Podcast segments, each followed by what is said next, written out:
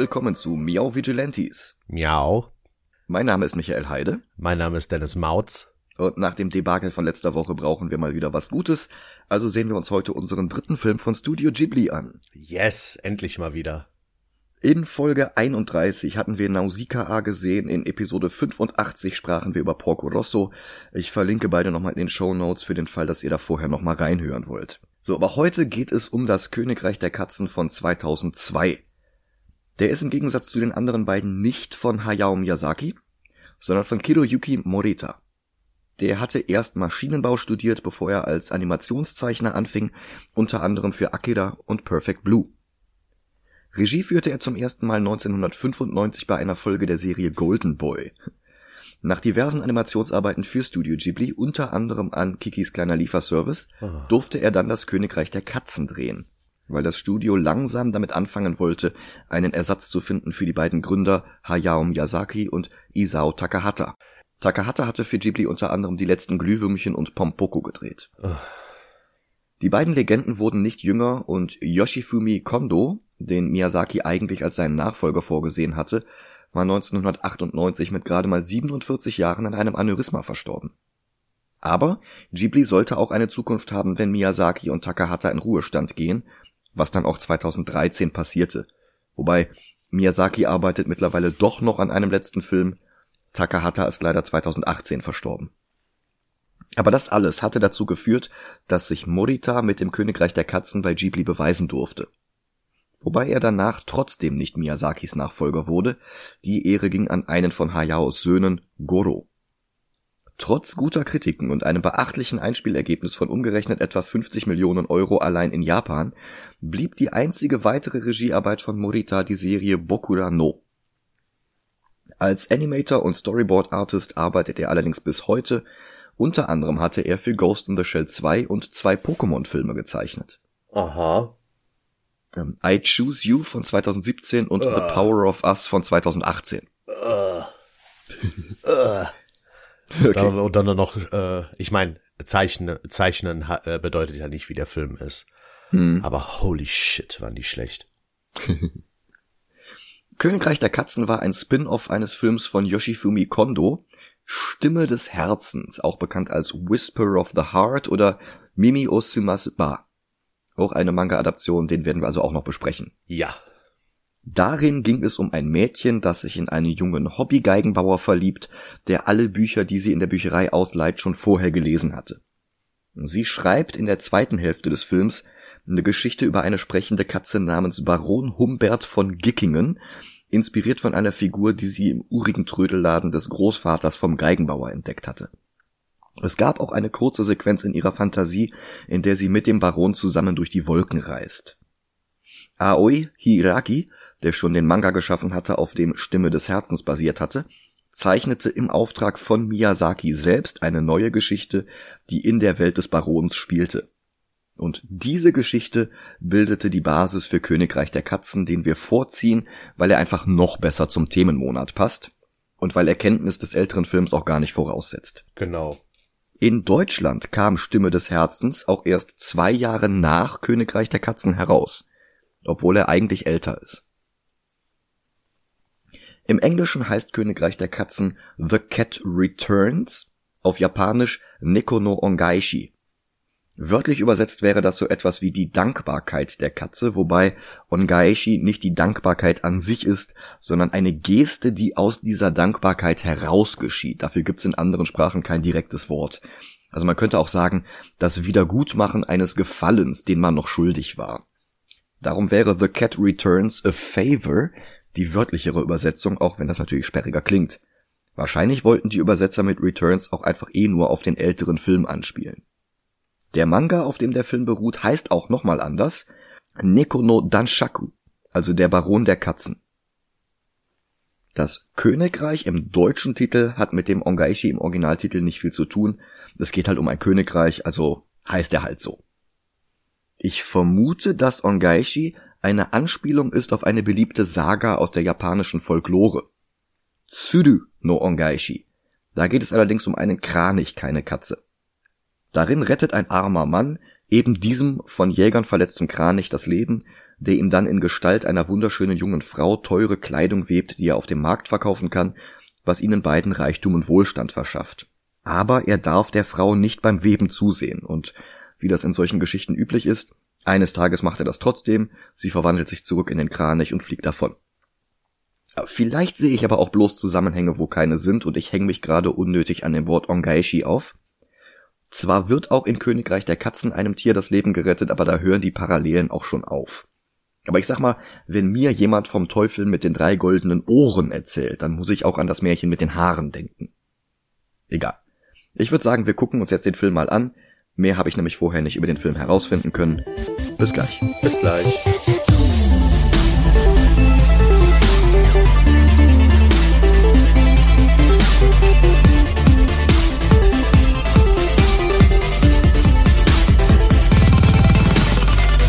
Und da sind wir wieder. Hi. Ich muss mal direkt äh, sagen, ich dachte, ich hätte alle Ghibli-Filme schon mal geguckt. Aber das war mein erstes Mal Königreich der Katzen. Bei mir auch. Ich hatte den immer mit Stimme des Herzens verwechselt. Den kannte ich nämlich schon. Okay. Nee, ich habe irgendeinen anderen Film die ganze Zeit im Kopf gehabt, aber hm. ich weiß nicht welchen. Okay. Ähm, ich war jetzt auch überrascht, weil das überhaupt nicht der Studio Ghibli Standardzeichenstil ist, den Stimme des Herzens noch gehabt hatte, obwohl der auch nicht von Miyazaki war. Ja. Also die Gesichter sind weniger rund, die Münder sind kleiner, die Hintergründe sehen ein bisschen anders aus. Freundlich und sauber ist der Stil auch, objektiv gar nicht schlecht, bloß anders. Und das hat den Charme des Films bei mir ein bisschen ausgebremst. Hm, nee. Das ist, also es ist bei mir wie ein neues Paar Pantoffeln. Passend, aber noch nicht so lange getragen, dass sie sich bequem um den Fuß schmiegen. Filme von Miyazaki, von Takahata und sogar der eine von Kondo, die schmiegten sich alle vertrauter um den Fuß als das hier. Also ich musste die ganze Zeit an ähm, Nino Kuni denken, was ja zusammen mit Studio Ghibli entstanden ist. Ja. Und so die Charaktere total Nino Kuni und ich glaube deshalb musste ich, finde ich den Film verdammt gut, muss ich direkt mal mhm. sagen. Also Morita hat auch an dem Anime zu Nino Kuni gearbeitet. Mhm. Vielleicht liegt's daran. Den ich nicht empfehle. Ah, okay. Der Film beginnt mit der Katzenstatue, so wie sie in Stimme des Herzens zu sehen war. Dann hat Haru verschlafen, die Protagonistin des restlichen Filmes. Ich würde gern mal auf die Synchronsprecher eingehen. Ja, sehr gerne. Hau rein.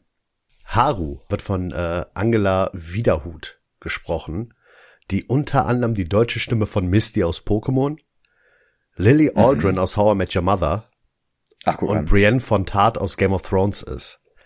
Ich glaube, das war im Original ähm, Anne Hathaway. Ja. Also Catwoman, haha. Ja, ja, genau.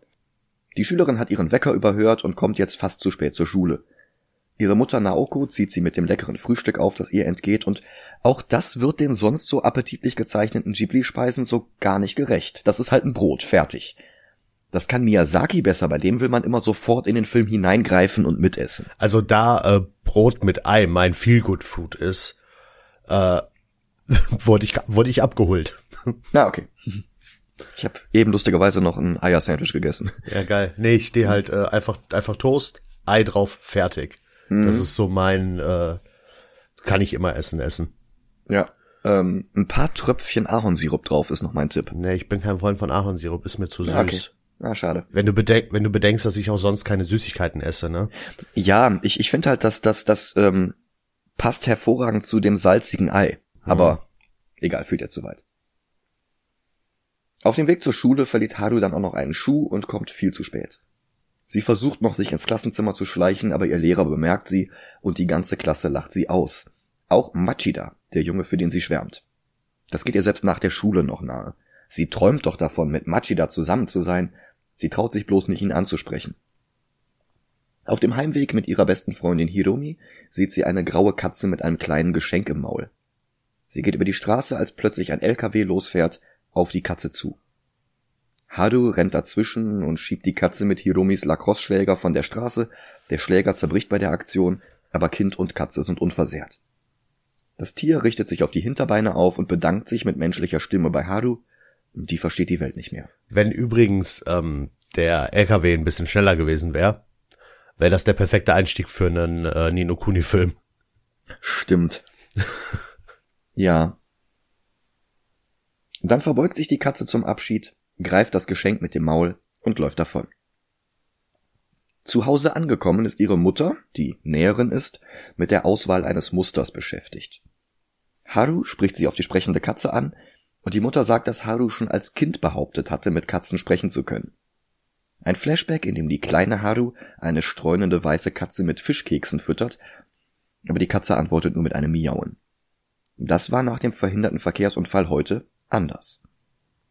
Sie legt sich schlafen, und alle Katzen der Nachbarschaft kommen aus ihren Löchern und miauen. Sie sammeln sich vor Harus Haus. Aus der Ferne kommen unzählige weitere Katzen, die wie in einer Parade auf den Hinterbeinen in einer Reihe laufen.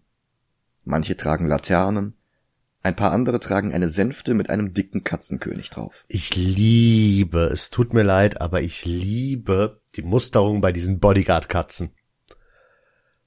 Inwiefern? Ich finde das so gut, dass es einfach aussieht, als hätten die alle einen Anzug alle. Ach so, ja, das stimmt. Das ist so gut. So, so, so einen weißen Kragen, ne? Ja, ja, die haben halt so, so einen weißen Kragen und das sieht halt aus, als hätten die so ein ähm, Jackett und eine Krawatte an. Ja, stimmt. Finde ich gut. Ja. Haru tritt vor die Tür, um sich die Prozession näher anzusehen, und der absurde Zug kommt zum Stillstand. Eine der Katzen, Natori, winkt sie zu sich her und stellt ihr den König vor. Es stellt sich heraus, dass die Katze, die sie zuvor gerettet hatte, der Kronprinz der Katzen war, Lord Lune. Seine Majestät bedankt sich mit einer zusammengerollten Urkunde, die Haru Glück bringen soll, dann setzt sich die Truppe wieder in Bewegung. Am nächsten Morgen hat Hiromi einen ganzen Balkon voller neuer Lacrosse-Schläger. Außerdem ist das Gras in Harus Vorgarten zu Katzenminze von absurder Höhe angewachsen. Sie läuft zur Schule, verfolgt von zig Katzen, die dem Geruch an ihrer Kleidung folgen. In ihrem Spind erwarten sie unzählige Geschenkboxen voller Mäuse. Die Katzen kommen angelaufen und fangen die Nagetiere. Das Ganze ist etwas chaotisch. Haru setzt sich ins Klassenzimmer und rollt verwirrt die Urkunde auf, in der die ganzen Geschenke verzeichnet sind. Das beweist, es war kein Traum. Sie lässt sich breitschlagen, den Putzdienst von Hiromi zu übernehmen. Beim Heraustragen des Mülleimers stolpert sie, weil sie von Machida abgelenkt ist, und sie verliert den halben Inhalt. Da kommt eine freundliche Katze namens Natoru an und begrüßt sie ganz verwirrt darüber, dass Haru sich über die Mäuse nicht freut. Die ganzen Geschenke waren halt mit den Augen von Katzen ausgewählt worden, aber eben nicht an menschliche Vorlieben angepasst. Als Entschuldigung lädt Natoru jetzt Haru ins Königreich der Katzen ein.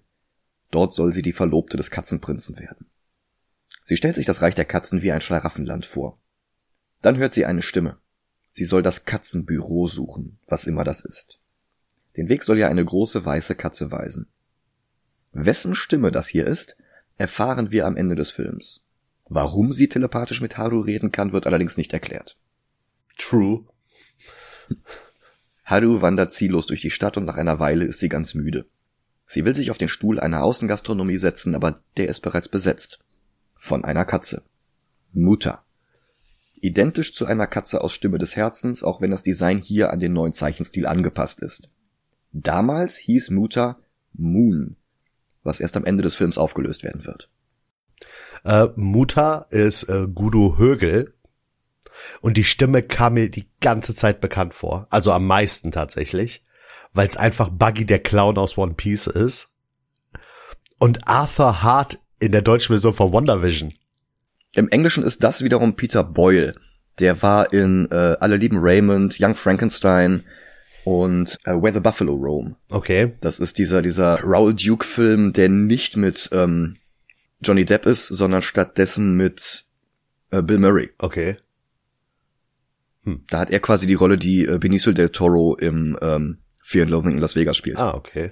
Muta weist Haru jetzt tatsächlich den Weg in eine dunkle Gasse hinein, dann über ein Mäuerchen, Vordächer, in die nächste schmale Gasse, bis er irgendwann unbeobachtet auf zwei Beine wechselt. Sie sind angekommen. Das Ganze sieht ein bisschen aus wie der Marktplatz von Bonn, aber viel kleiner. Die Häuser sind alle in Katzengröße, die Pflanzen sind normal groß. Mutter geht zu einem Briefkasten, holt eine Zeitung heraus und setzt sich auf einen Stuhl vor dem Gebäude. Im Inneren die Statue des Barons aus Stimme des Herzens. Seine Augen leuchten, so wie sie es damals taten, dann leuchtet auch die Sonne, und ihre Strahlen werden durch alle Fenster am Platz reflektiert und auf das Häuschen gebündelt. Heraus tritt der Baron, Humbert von Gickingen. Hm. Dieses Häuschen ist das Katzenbüro. Baron ist äh, Martin Umbach. Das ist für die, die äh, Filme auf Deutsch gucken, der Grandmaster in Tor 3. Ach, guck an. Und äh, Sir Davos Seaworth aus Game of Thrones. Ja, der Baron ist im Englischen Carrie Elves aus äh, Die Braut des Prinzen und Robin Hood Helden in Strumpfhosen und Saw. Mhm. Das Licht der Sonne fällt auf eine Rabenstatue auf einer Säule in der Mitte des Marktplatzes. Der Vogel erwacht zum Leben. Das ist Toto, ein Gargoyle in der Gestalt einer großen Krähe. Toto Mhm. wird von Kai Taschner gesprochen. Und an dieser Stelle könnte man eigentlich daraus einen Pokémon-Rap machen, weil was er alles gesprochen hat oder spricht, ist der Hammer. Er ist unter anderem Eddie Brock und Venom in äh, New Spider-Man. Er spricht diverse Rollen in Sailor Moon, Pokémon, South Park, Futurama, Ranma einhalb, Inuyasha, One Piece, Simpsons, Rick and Morty. Das waren jetzt nur die Serien. Jetzt kommen noch die Spiele dazu. StarCraft, Gabriel Knight, äh, Pokémon Stadium, Dynasty Warriors, Age of Mythology, Findet Nemo, Fable, äh, World of Warcraft, Age of Empires, Bioshock, Sam Max, Mafia 2, Duke Nukem, Call of Duty, Borderlands und Star Wars Jedi Fallen Order. Und das, Okay, das ist ordentlich. und das waren nur die Spiele, von denen ich schon mal was gehört habe. Krass. Also der hat eine richtige Liste an Synchronrollen. Ja. Und er ist, und er ist, äh, äh, ich habe schon bestimmt zehn Jahre keine Simpsons mehr geguckt. Aber er ist anscheinend die neue deutsche Stimme von Burns. Ach so? Also ich weiß nicht, ob es da mal einen Wechsel gab im Deutschen. Aber bei ihm Ja, unter den möglich. Credits steht halt einmal Simpsons, diverse Rollen von bis und dann äh, unten steht Mr. Burns ab irgendwas. Ach so. Naja gut, in, in Deutschland hast du ja häufiger das Problem, dass die Simpsons-Sprecher dann irgendwann leider sterben Naja. und durch andere ersetzt werden müssen. Das hört sich irgendwie so an, als würden nur die Deutschen sterben. Naja, im Englischen ist es meistens so, wenn da einer stirbt, dann äh, tauchen die Rollen nicht mehr auf. Ja, gut. Ja. Äh, das ist wiederum im Englischen Elliot Gould. Das ist hier der, ähm, der Noir-Legende. Der war auch in, in, in MASH und äh, in den Oceans-Filmen. Ähm, ja. Muta, der in Stimme des Herzens Moon hieß, der dort aber nicht sprechen konnte, ist ziemlich grummelig. Er hält nicht zum Königreich der Katzen.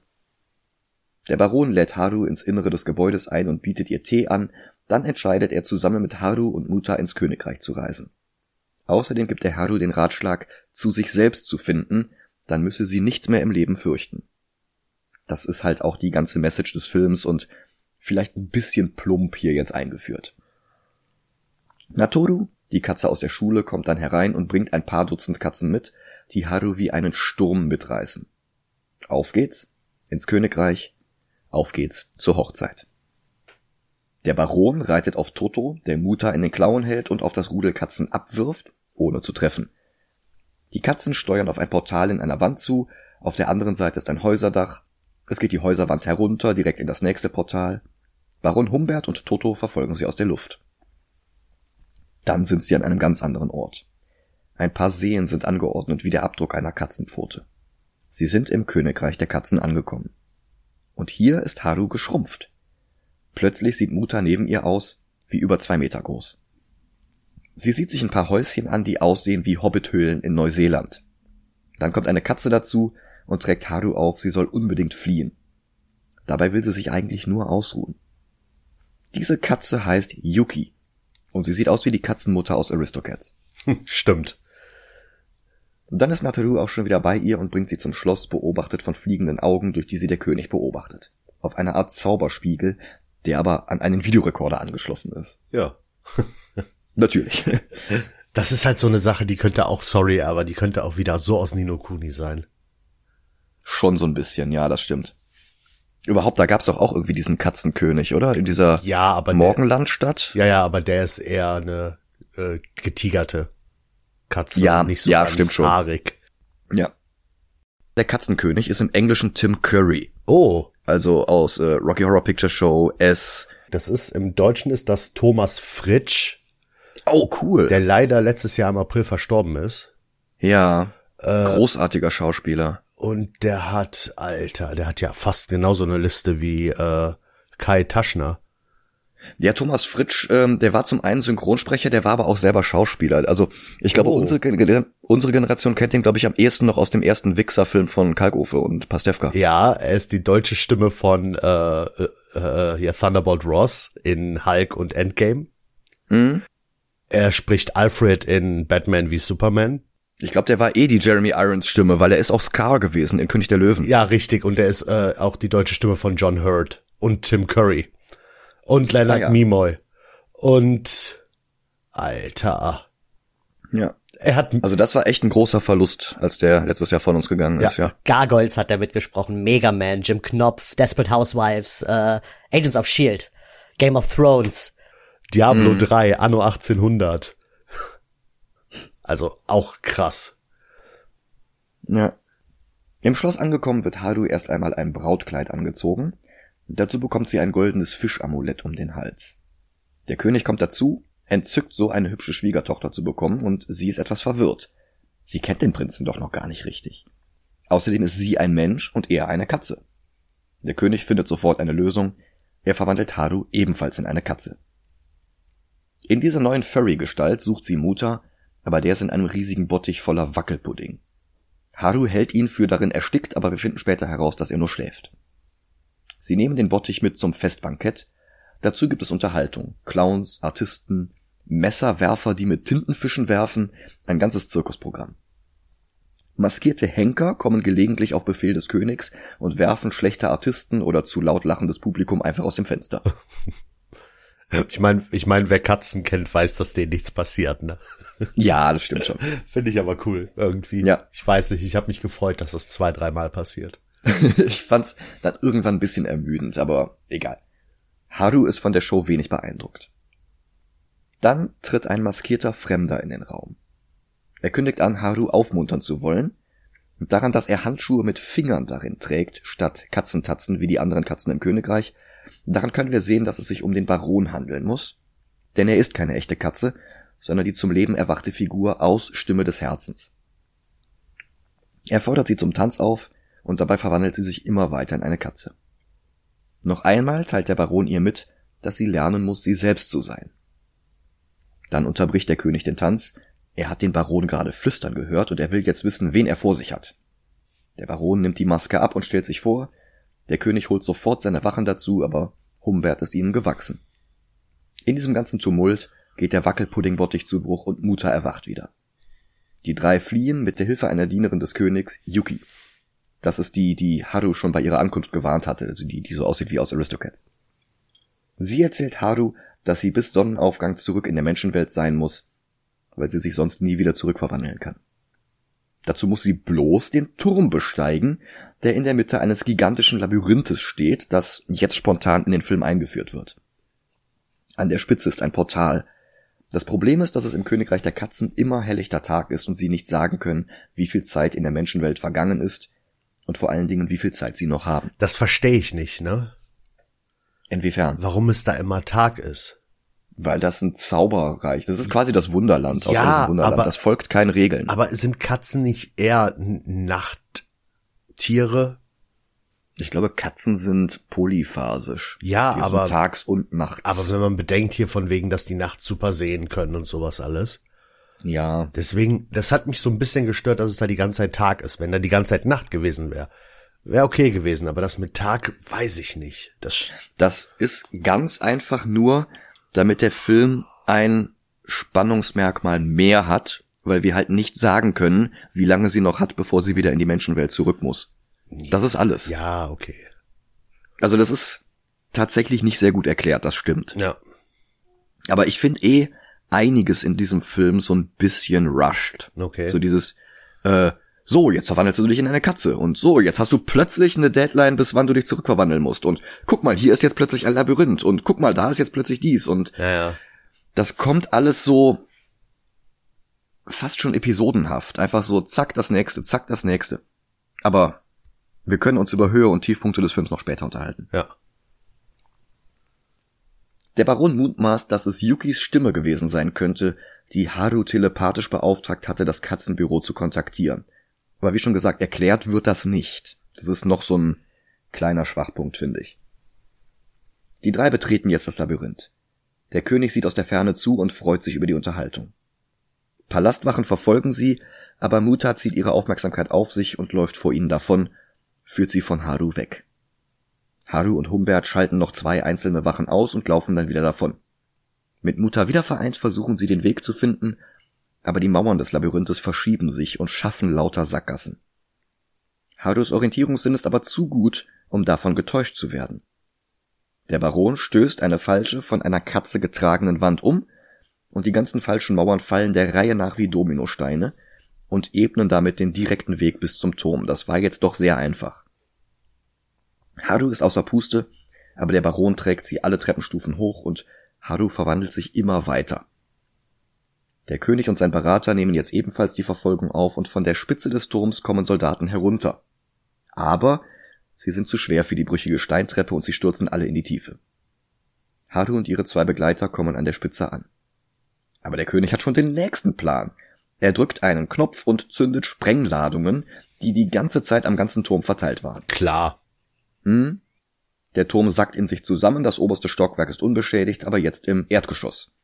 So ein bisschen wie in äh, The Suicide Squad, wo ähm, Idris Elba da dieses Gebäude runterkracht, so Ja. Stockwerk für Stockwerk. Das Portal ist aber immer noch ganz oben. Haru ist jetzt kurz davor aufzugeben. Dann kommt der Prinz selbst mit seiner Leibgarde am Turm an.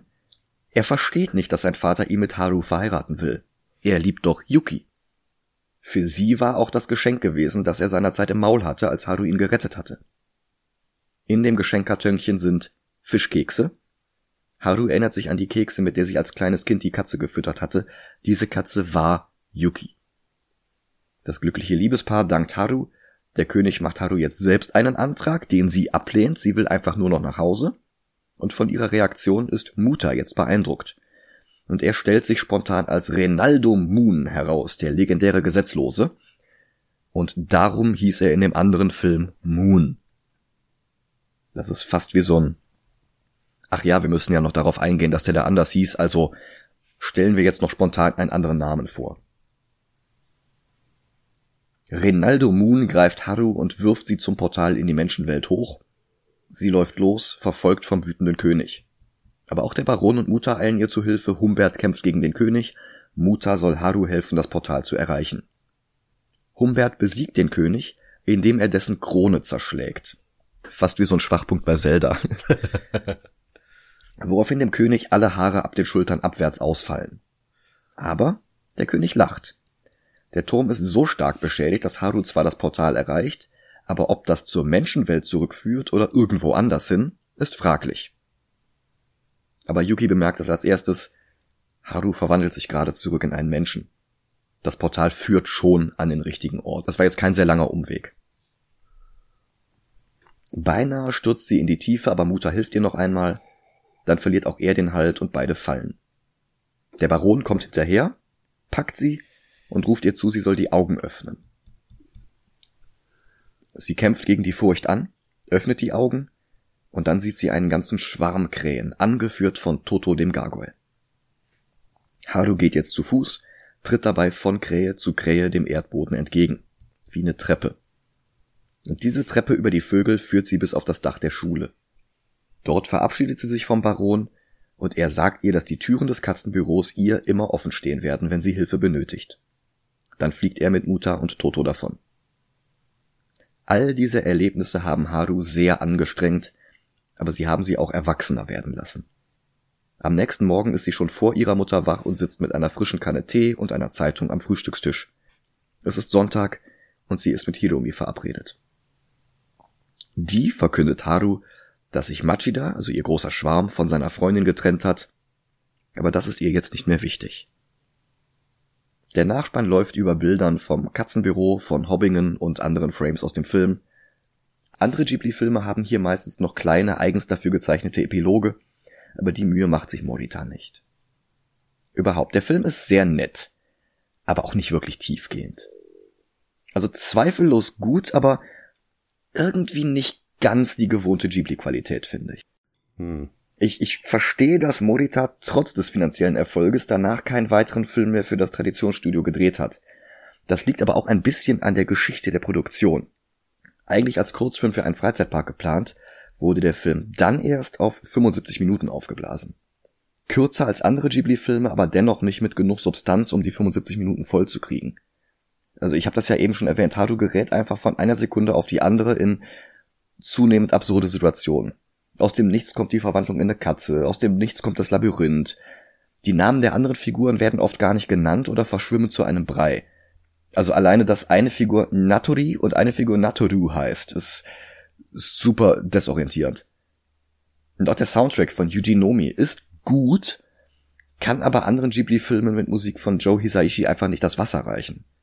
Und von daher würde ich jetzt in der Gegend um Nausicaa anfangen. Das ist der schwächere von den beiden ähm, Ghibli-Filmen, die wir bisher auf der Liste haben. Also ich sag dir direkt, ich fand bis jetzt von den Ghibli-Sachen fand ich den am besten. Oh, echt? Ja. Also ich finde Porco Rosso deutlich besser und Nausicaa etwas besser. Also Nausicaa hat halt ein paar Schwächen, aber ähm, der ist trotzdem sehr viel liebevoller gemacht, finde ich. Da merkst du halt sehr viel mehr die Leidenschaft, mit der Miyazaki daran gegangen ist. Ja. Also Morita finde ich da nicht so. Ähm, aber hier Königreich der Katzen ist also mein, ich, ich kann es nur wiederholen, mein Lieblings-Ghibli-Film ist äh, Kikis kleiner Lieferservice. Ja. Und ich finde, wenn ich das mal vergleiche, da ist Königreich der Katzen näher an Kikis kleiner Lieferservice als Nausicaa und Porco Rosso. Hm. Und deshalb ist für mich auf jeden Fall Königreich der Katzen von den Ghibli-Filmen, die wir geguckt haben, der beste. Weil das auch wieder so ein Film ist, du machst den Film an, du guckst, er ist nicht zu aufregend, er ist nicht zu happy, er ist nicht zu traurig, er ist einfach ein, ein Film, den du gucken kannst. Hm. Ja, verstehe schon. Ähm, pass auf, wir können ja Folgendes machen. Du sagst besser als Porco Rosso, ich sag schlechter als Nausicaa. Ja. Wenn wir uns jetzt quasi in der Mitte treffen, dann wären wir bei äh, dem ersten Kenshin. Mhm. Der ist aktuell auf der 64, genau zwischen den beiden in der Mitte. Ja.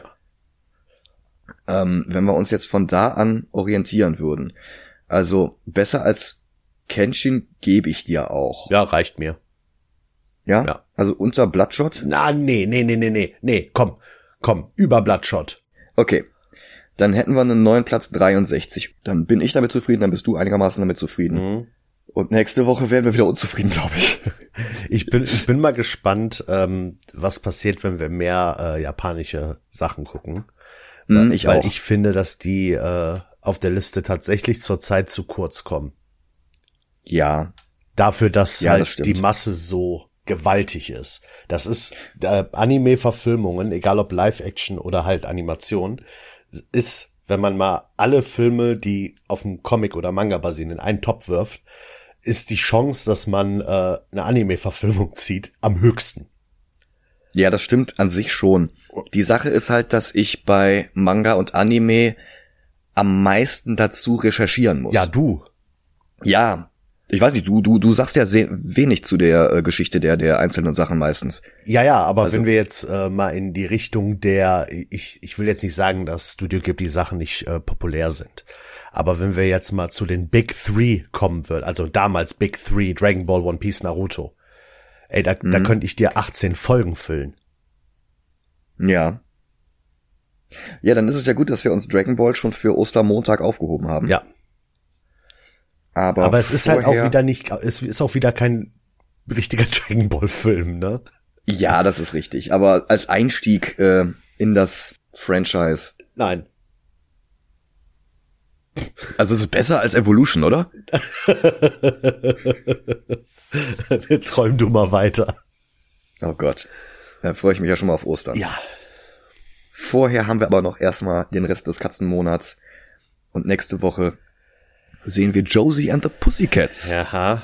Das ist unsere erste Verfilmung aus dem Archie-Universum. Mhm. Und ich bin gespannt, weil ich höre so viel Gutes über den Film. Ja.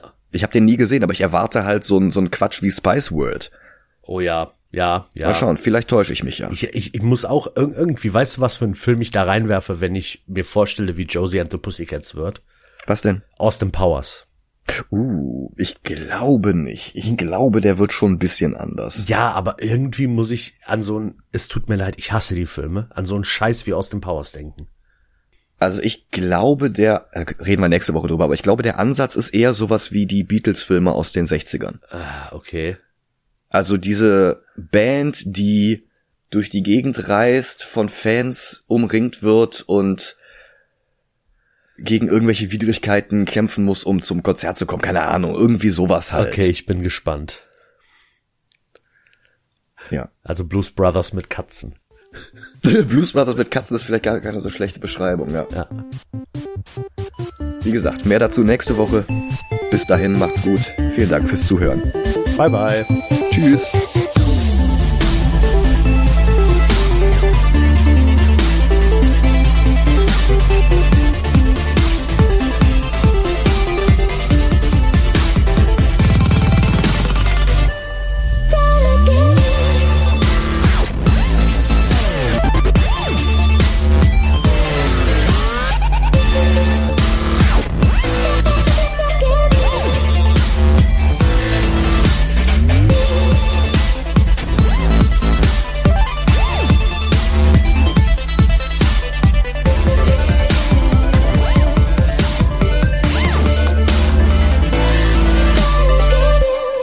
Licht der Sonne fällt auf eine Rabenstatue auf einer Säule in der Mitte des Markts.